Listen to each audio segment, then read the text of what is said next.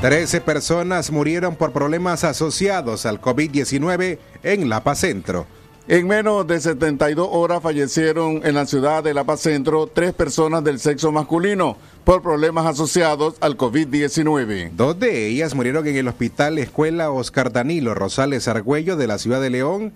Ambos se fueron ingresados a la sala de cuidados intensivos de este centro asistencial y por su estable grado de salud fueron intubados. Dos hombres murieron en el hospital escuela Oscar Danilo Rosales en hora de la madrugada de ayer, mientras un último fue trasladado de su casa de habitación con oxígeno, pero empeoró su situación y fue llevado de urgencia al hospitalito Noel Ortega Castillo, donde expiró.